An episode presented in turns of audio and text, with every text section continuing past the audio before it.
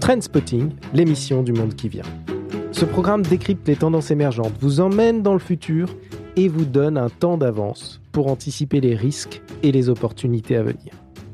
Je suis Michel Lévy-Provençal et à chaque épisode, on découvre ensemble un territoire nouveau, une nouvelle technologie ou un nouvel usage.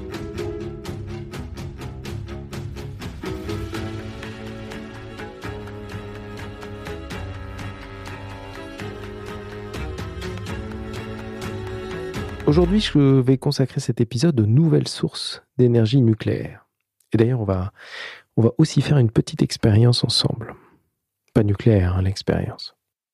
Alors pourquoi, pourquoi parler de nucléaire? Parce que bah, la sécurité énergétique est, un sujet qui est en, tête de tous les plans d'action euh, privés et publics, parce que eh l'énergie est la base de tous les enjeux, quel que soit le secteur d'activité la question de l'énergie, la question énergétique est incontournable.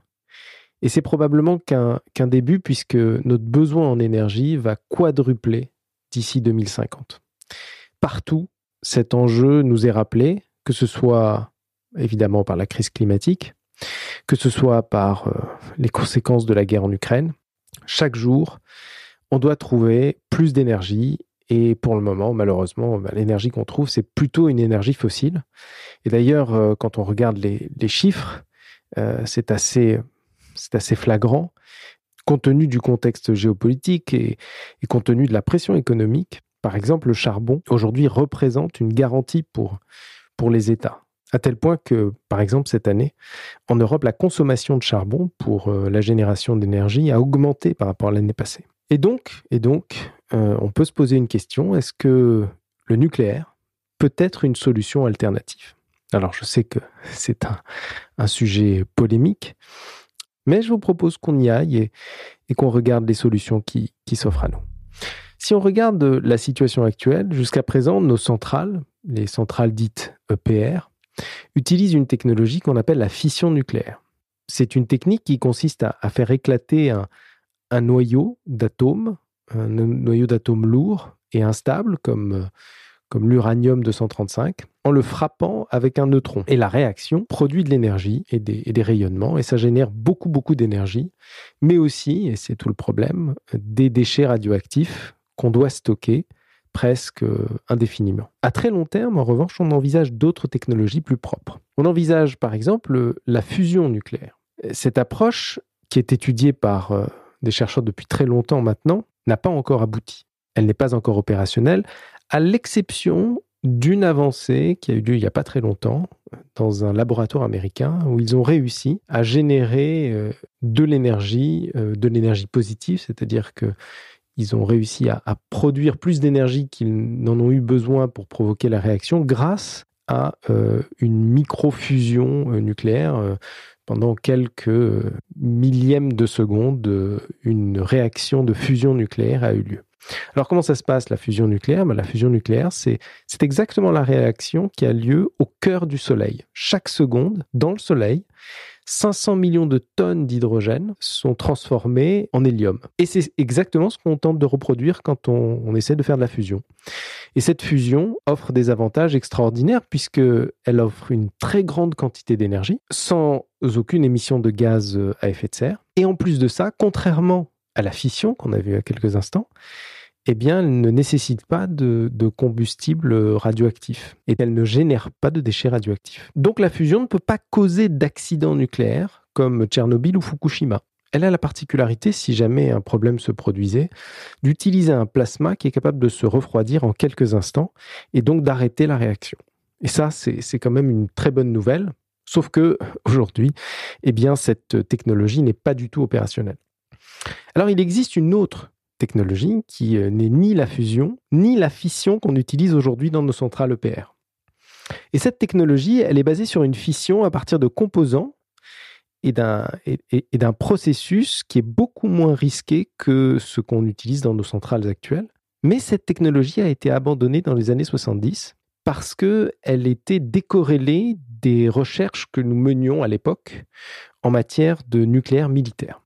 Alors de quelle technologie il s'agit? Eh bien, en fait, en, faisant mes recherches pour euh, préparer ce podcast, je me suis rappelé qu'il y a une dizaine d'années, j'avais reçu sur la scène de TEDx Paris euh, Jean-Christophe de Mestral.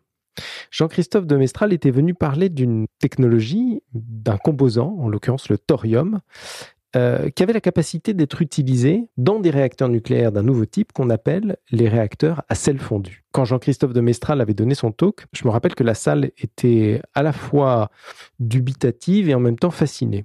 Le thorium a, beaucoup d'avantages. D'abord, il, produit moins de déchets que, que le plutonium ou que l'uranium.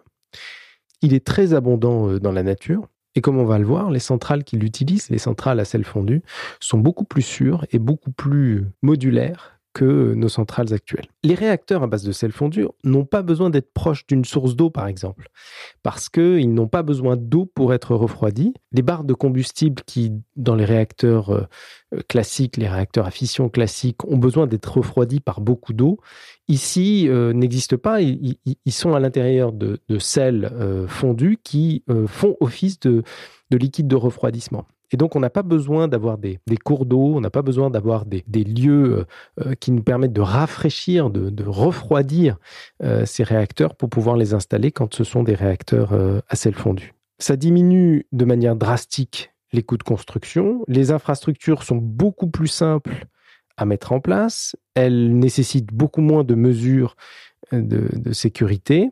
Que, que, la plupart des centrales que nous connaissons. Elles peuvent être beaucoup plus petites, elles peuvent être beaucoup plus modulaires, parce qu'elles n'ont pas besoin d'eau, ces centrales peuvent être déployées dans des zones arides, elles peuvent être déployées dans des, zones reculées, elles ne peuvent pas fondre au sens euh, classique du terme, euh, elles, sont capables de se stabiliser euh, assez rapidement en cas de problème, on peut évacuer le combustible du, réacteur, et en plus, les réacteurs fonctionnent à des pressions qui sont proches de, de la pression atmosphérique. C'est-à-dire qu'en clair, elles ne peuvent pas exploser ces centrales. La production de déchets nucléaires avec des réacteurs à sel fondu est très faible par rapport aux, réacteurs traditionnels, 35 fois inférieure pour produire exactement la même quantité d'énergie. Et les déchets en plus qui sont euh, produits sont éliminés au bout de trois siècles, alors que pour euh, les centrales euh, à fission traditionnelles, eh bien on parle de, de plusieurs milliers d'années. Et enfin, et c'est probablement la chose la plus intéressante, ces fameux réacteurs à sel fondu ont la capacité de recycler, de réutiliser euh, les déchets nucléaires que nous avons produits depuis euh, le début de l'exploitation euh, de nos centrales. Puisque avec le thorium, on a besoin de matière fissile, mais qui est moins riche que pour les réacteurs traditionnels. Et donc, on pourrait réutiliser, recycler tous les déchets nucléaires que nous avons produits jusqu'à présent avec ce type de centrale à sel fondu. Et donc, depuis le début des années 2010, on voit revivre un certain nombre de projets à base de thorium et à base de réacteurs à sel fondu. Et ils reviennent en force dans la recherche, dans euh, les projets d'entrepreneuriat. Est-ce que ces centrales commencent à être déployées? Eh bien oui, oui, en Chine par exemple, aux États-Unis au Canada, euh, principalement, où ces installations existent. Elles sont plutôt de taille moyenne ou alors de petite taille. Et le pays qui a le plus avancé sur ce sujet, c'est la Chine. La Chine a fait d'énormes progrès ces dernières années, avec 22 réacteurs en construction. D'ailleurs, elle commence à exporter son savoir-faire vers des pays émergents comme l'Indonésie, le Pakistan, l'Égypte, le Kenya, et elle utilise la stratégie de la route de la soie et le financement de ses propres banques pour conserver ce rôle de pionnier. En 2021, elle a même signé un accord de coopération avec l'Agence internationale pour l'énergie atomique. Un des projets les plus emblématiques euh, qui utilise du thorium est un projet chinois. Il a pour ambition de mettre en place une version XL d'une centrale qui pourra produire 350 mégawatts à l'horizon de 2030. Et d'ailleurs, euh, un premier prototype a été déployé dans le désert de Gobi et aujourd'hui capable de produire 2 mégawatts avec euh, cette technologie. Alors, il n'y a pas que la Chine, évidemment, hein, qui s'intéresse à ces sujets. Euh, les États-Unis, le Canada. Bill Gates a beaucoup investi dans ces technologies avec des projets comme euh, TerraPower, qui est capable de produire un peu plus d'un mégawatt, avec Terrestrial Energy, 200 mégawatts au Canada. Et en Europe, eh bien, on est un peu en retard, mais, mais la bonne nouvelle, c'est que la France est à la pointe du progrès en la matière notamment dans la recherche, le CNRS y travaille, mais aussi, par exemple, avec une jeune start-up, Narea, dont l'ambition est de produire et de distribuer de l'électricité générée par des réacteurs à sel fondu. Autrement dit, par des centrales SMR, des centrales Small Modular Reactors, des centrales de petite taille. L'objectif de, NAREA est de construire un réseau décentralisé de, de petites centrales à sel fondu, mini-centrales, qui vont exploiter les, déchets euh, nucléaires que nous avons produits jusqu'à présent sans rejeter aucun CO2 dans l'atmosphère. Donc ils ont un plan d'action, ils ont reçu des financements de France 2030 notamment, et, ils prévoient de mettre en place d'abord un, jumeau numérique en 2023 pour euh, évaluer la, faisabilité de ces centrales grâce à la simulation. Ils travaillent d'ailleurs avec Dassault Systèmes sur, sur ce sujet. Un premier prototype en 2026 et ils visent une première série en 2028 avec un coût au mégawatt inférieur à celui du charbon. C'est plutôt une bonne nouvelle. La particularité des centrales d'arrière, c'est qu'elles peuvent tenir dans un conteneur. C'est-à-dire qu'elles sont déplaçables assez facilement, elles sont installables assez facilement, on peut les retirer quand on n'en a plus besoin. Et elles produisent, ce sont des petites centrales, elles produisent entre 10 et 40 mégawatts ce qui équivaut en gros à des groupes électrogènes euh, qu'on retrouve par exemple sur des, chantiers de construction. Avec ce type de centrale, pour les plus grosses, hein, il serait par exemple possible de, fournir euh, de l'eau potable pour 2 millions d'habitants ou, d'alimenter 2000 euh, bus en électricité ou encore 100 000 foyers qui seraient situés dans des, dans des zones isolées. On pourrait même imaginer de déployer ce type de centrale dans des aéroports qu'elle fabrique de l'électricité stockée dans de l'hydrogène pour ensuite euh, alimenter des flottes d'avions à, hydrogène. Alors, est-ce que la vision, par exemple, de, de NAREA est, cohérente avec euh, notre stratégie industrielle en France, euh, notre nouvelle stratégie énergétique? Eh bien, oui et non. Pour le moment, quand on regarde, par exemple, les, scénarios qui ont été établis par RTE, eh bien, ils n'incluent pas l'utilisation de ces technologies à moyen terme. Alors, le gouvernement commence à s'y intéresser, mais toutes les centrales qui sont prévues, notamment par les annonces qui ont été faites récemment, seront alimentées par des technologies classiques dites EPR. Ce qui est dommage parce qu'on pourrait même imaginer que cette technologie puisse être une technologie de transition entre les centrales existantes, les centrales EPR, et demain, peut-être à long terme, les euh, centrales à fusion si euh, cette technologie euh, devenait opérationnelle. L'idée, ce serait de mettre en place une transition du parc actuel de réacteurs nucléaires, les, les réacteurs EPR, vers un système qui serait basé sur des sels fondus et qui permettrait notamment de recycler tous les déchets existants et ainsi générer une énergie propre.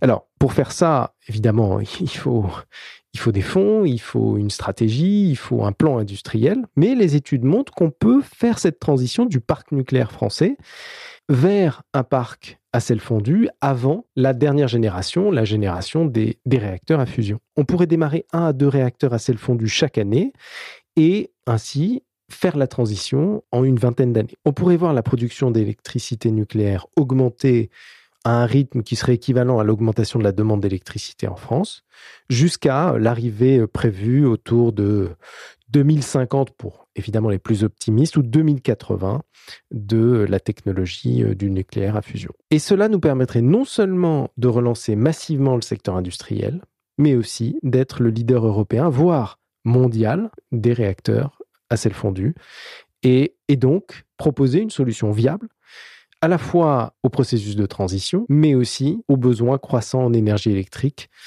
entre euh, maintenant et 2050, en attendant euh, une technologie qui serait beaucoup plus propre et beaucoup plus efficace. Alors évidemment, ça demande beaucoup de courage politique, beaucoup d'investissement, et aujourd'hui, c'est malheureusement très difficile à envisager, du fait de l'incertitude, du fait de la réaction de la société civile, du fait de la peur qui est alimentée autour euh, du nucléaire, du fait des fantasmes qui persistent autour euh, de certaines technologies à base euh, d'énergie renouvelable qui ne sont malheureusement pas efficaces dans certaines zones du globe parce que pas assez ensoleillées ou, pas assez venteuses, ou tout simplement parce que les lobbies gaziers et les lobbies pétroliers sont très puissants et, et parviennent à maintenir le système tel qu'il existe depuis plusieurs décennies. Comment répondre à cet enjeu à la fois de gestion du changement, d'accompagnement du changement, euh, comment répondre aussi aux, craintes légitimes hein, de la société civile? J'ai voulu interroger un expert pour tenter de répondre à ces questions, et c'est là que je vais vous proposer une expérience que je vous ai annoncée au début de l'épisode, puisque cet expert n'est pas un expert comme un autre. Vous connaissez ma, passion pour euh, les IA génératives, il s'avère que depuis la sortie de la nouvelle version de GPT, GPT 3.5, qui, euh, qui, est le nouveau euh, modèle de réseau neuronaux d'OpenAI, nous avons mis à jour avec Brightness une, toute une série d'applications de génération de scénarios prospectifs.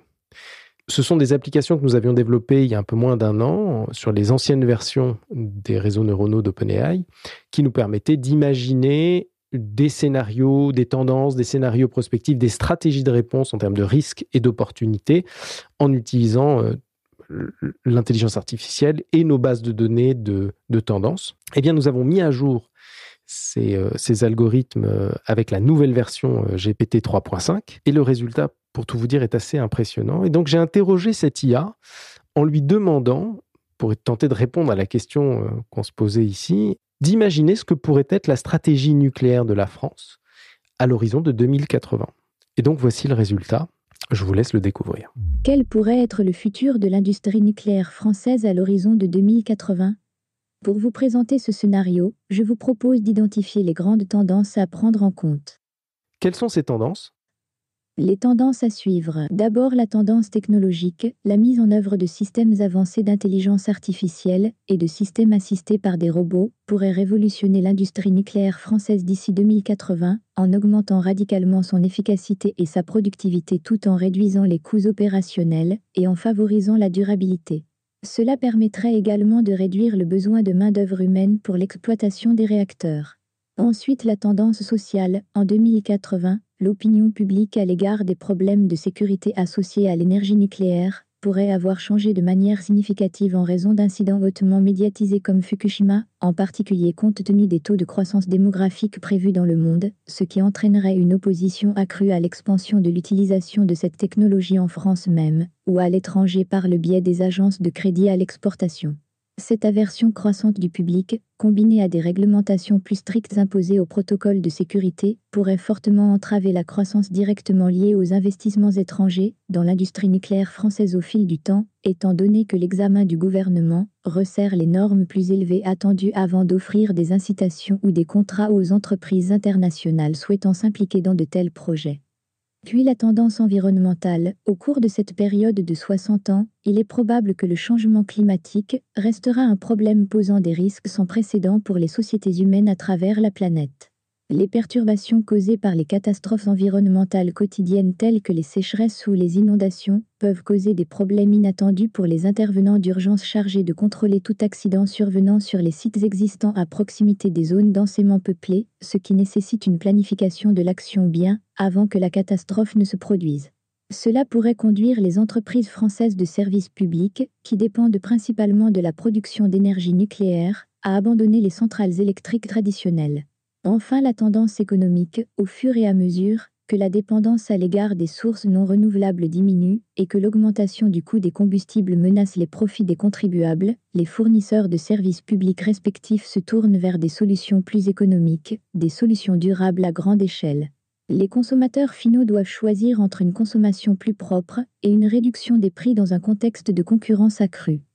Comment éviter les risques quand on est un acteur dominant du secteur? On va connaître une aversion accrue du public, le leader de l'industrie nucléaire française peut mettre en œuvre des stratégies telles que l'engagement actif des parties prenantes et une communication efficace pour répondre aux préoccupations du public. Il doit également s'assurer que les protocoles de sécurité sont suffisamment stricts pour répondre et dépasser les attentes du public tout en restant efficace et économique. Face au changement climatique, le gouvernement doit créer un plan stratégique qui tienne compte des effets potentiels du changement climatique sur les sites existants situés à proximité de zones densément peuplées, y compris des évaluations des risques fondées sur des données et des solutions proactives pour les catastrophes telles que les sécheresses ou les inondations. En outre, l'infrastructure à long terme doit être prise en compte lors de l'investissement dans de nouvelles technologies ou de la création de plans d'urgence pour contenir les accidents potentiels. Comment saisir ces opportunités quand on est une start-up ou un nouvel entrant dans ce secteur? Comment saisir les opportunités? Pour profiter de l'émergence de la robotique alimentée par l'IA, les startups devraient développer des solutions robotiques personnalisées pour répondre aux besoins de l'industrie nucléaire et qui se concentrent sur l'amélioration de l'efficacité opérationnelle et la promotion de la durabilité. Compte tenu de la sensibilisation croissante du public aux problèmes de sécurité associés à l'énergie nucléaire, il est essentiel que les start-up donnent la priorité aux mesures de sécurité dans ces opérations. Cela pourrait inclure la mise en œuvre de meilleures pratiques de gestion à tous les niveaux de ces activités, ainsi qu'une participation proactive avec les organismes de réglementation pertinents sur les questions liées à la sécurité et l'engagement autour des préoccupations potentielles du public. Enfin, il devrait étudier les moyens de mieux faire comprendre l'énergie nucléaire au public par des initiatives de communication telles que des campagnes d'éducation ou des conférences organisées en partenariat avec les autorités locales ou les universités. Et si tu devais résumer la problématique en quelques mots? En résumé, l'industrie nucléaire française pourrait être révolutionnée par les technologies modernes pressées par la catastrophe due au dérèglement climatique. Mais elle se heurtera à une aversion croissante du public, ce qui nécessite des mesures de sécurité et de communication renforcées. Les nouveaux acteurs pourraient saisir des opportunités en développant des solutions technologiques assurant la sécurité des dispositifs et en offrant des services à prix compétitifs. Voilà, sur ce, je vous laisse juge en comparant les deux réponses, la mienne et celle de l'IA. Et si vous voulez tester l'outil que nous avons développé avec Brightness, faites-moi signe par email à michel@brightness.fr ou bien sur Twitter. Et surtout, n'hésitez pas à me dire si cela vaut la peine de continuer à écrire et réaliser ces épisodes de Trendspotting ou si je dois envisager de complètement déléguer cette tâche à une IA. C'est peut-être possible, peut-être même souhaitable. Sur ce, je vous dis quand même à bientôt.